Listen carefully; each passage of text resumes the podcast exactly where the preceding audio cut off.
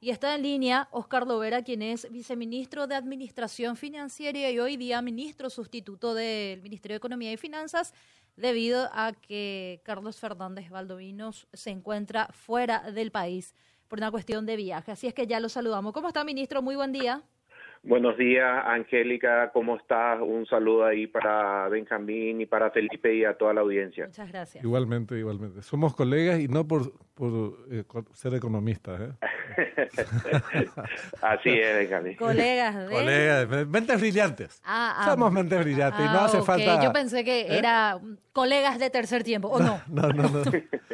bueno, Oscar, eh, ¿serías tan amable de resumirnos el proyecto, sobre todo el, el monto del proyecto que se busca eh, aprobar en el Congreso para honrar las deudas heredadas de la administración anterior, del gobierno anterior? Montos, plazos para llevar adelante este, eh, este mecanismo de, emisión de los bonos y hacerlos efectivos y el destino.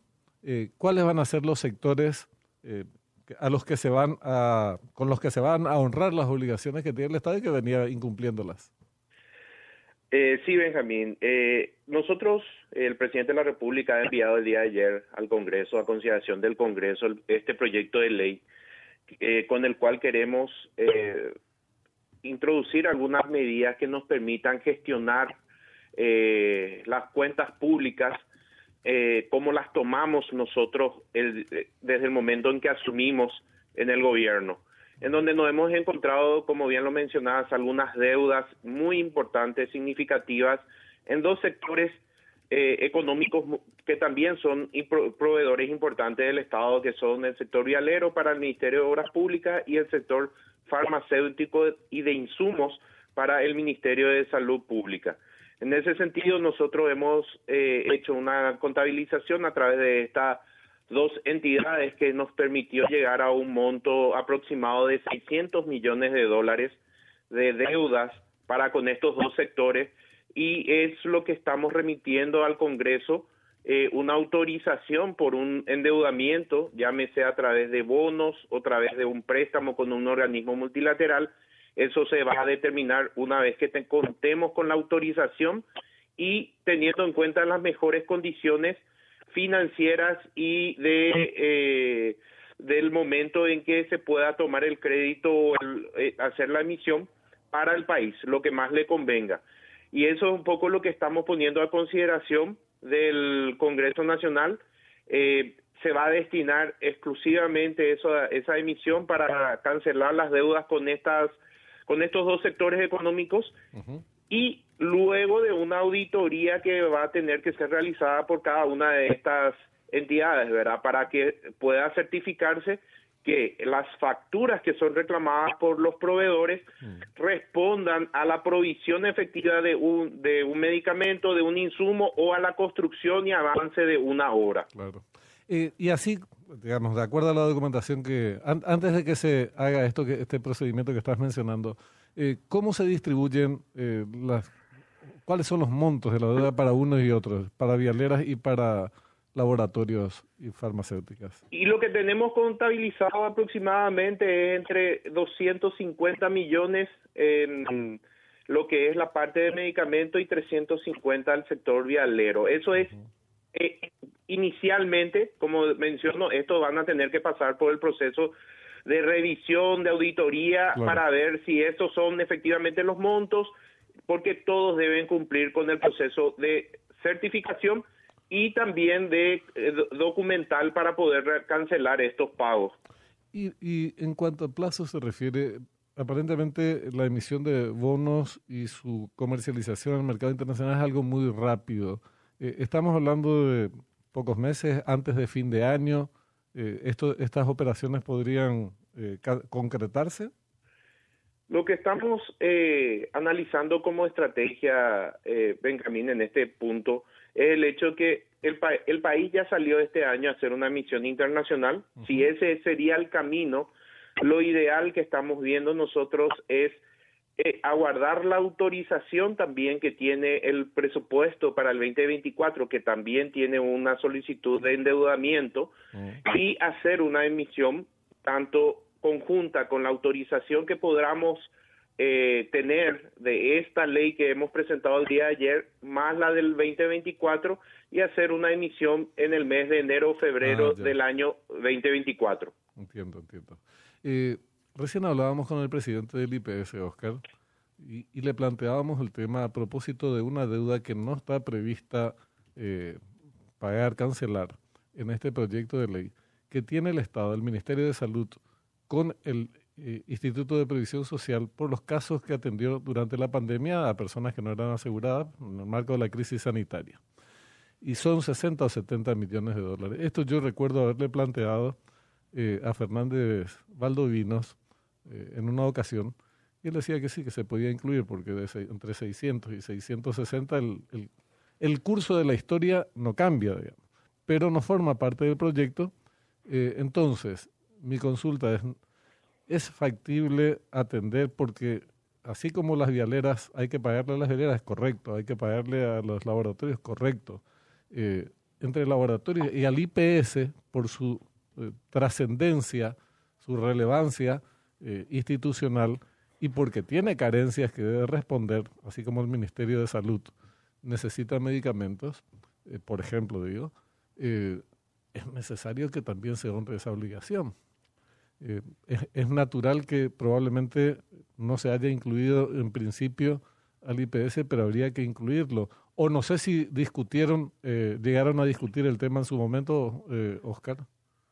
Y como te digo, eh, a ver, eso nosotros estuvimos mirando prácticamente lo que era una urgencia económica hoy de estos sectores que están teniendo un impacto real sobre principalmente en el sector financiero, el tema de lo que es los procesos de cadena de pagos internos, por el volumen que estábamos manejando y que fueron reclamados. Lo del IPS con el Ministerio de Salud, eh, nosotros instamos al, proceso de discusión porque eh, hay una discusión o un proyecto de unificación de servicios que estaban viendo y todavía están en discusión eh, cuántos son los montos que eh, corresponden al proceso de esto que fue la gestión de la pandemia en donde todos los servicios estuvieron al eh, a, favor de la ciudadanía para la atención eh, tanto desde el IPS desde los hospitales públicos y todavía estamos trabajando en eso. O sea el Ministerio de Salud nos tiene que eh, pasar algún monto de lo que corresponde a la deuda que tengan ellos con IPS y lo que nosotros tratamos en estos 15 días o tres semanas que hemos asumido es dar señales de que el Estado va a cancelar las deudas, que los proveedores sigan cumpliendo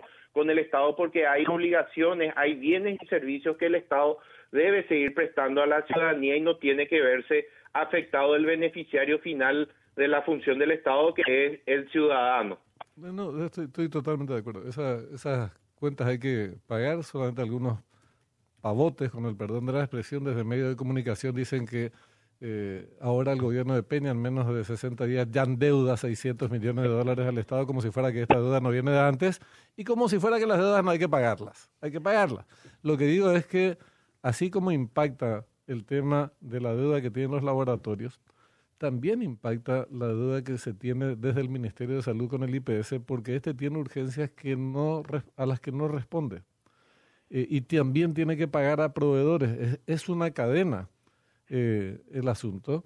Y sus servicios se resienten y se resienten los proveedores del, del, IPS que no cobran en tiempo y forma, incluyendo los laboratorios. O sea, empieza a circular ahí, eh, a establecerse un círculo vicioso. Por eso decía, eh, muy bien el pago a vialeras y laboratorios, pero también habría que incluir, eh, disculpame la insistencia por su relevancia, no solamente porque las deudas hay que pagar nomás luego, mm. ¿verdad? Que hay que pagarlas. Además por la relevancia que tiene el IPS, pero Felipe quería agregar algo. Eh, viceministro, buen día. Antes que nada, estuve mirando el proyecto de ley y la misión llegar desde Poder Ejecutivo, justamente le, le pedía a, a, referentes importantes del gobierno y me pasaron enseguida también agradecerles a ellos. Eh, respecto de esto, se han generado ya algunas críticas, eh, sobre todo del, obviamente, del sector de la oposición y de algunos medios también de comunicación interesados. Uno de los puntos, porque hay varios que plantean como crítica, digamos, es este hecho de que lo voy a decir en cristiano para que todos nos entendamos y si por ahí lo mío está muy lejos de ser un economista ni nada por el estilo, eh, pero es básicamente, es como que eh, el Ministerio de Economía no va a tener que pasar por el Congreso varias de las cuestiones de ampliaciones, topes de gastos, modificar el presupuesto inclusive vigente. ¿Estos están así, como lo presentan los, algunos sectores de la oposición más radical? O, en realidad hay mala leche ahí en la crítica, hay malicia. Uno lee el proyecto de ley y parece entender que tiene algo de eso. No sé si tanto como lo plantean los opositores. Y también preguntarte, son dos preguntas, y esa es una. Y la otra, eh, ¿cuál es el nivel de discusión que va a tener esto a nivel del, Congreso y demás? Si van, van, a meter por el Senado, uno creería que sí. Eh, o, o, va a entrar por diputados, va a haber un ida y vuelta entre con, con los congresistas, además también al, proyecto, al respecto de este proyecto, ¿verdad? Sí, Felipe, te, comento al respecto de lo que estás mencionando, mm. ¿verdad? Hay que entender también el momento en la que nosotros estamos asumiendo este rol y esta obligación de cancelación de estos eh, de estas deudas, porque las deudas están, no están instrumentalizadas como bonos, no están instrumentalizadas, pero son eh, facturas, son avances de obras que están ahí y sobre los cuales nosotros tenemos que responder. Y también estamos casi terminando el año, estamos en septiembre, o sea, si vamos, nosotros queremos unas medidas, por eso el proyecto de ley habla de medidas extraordinarias para poder cerrar este ejercicio.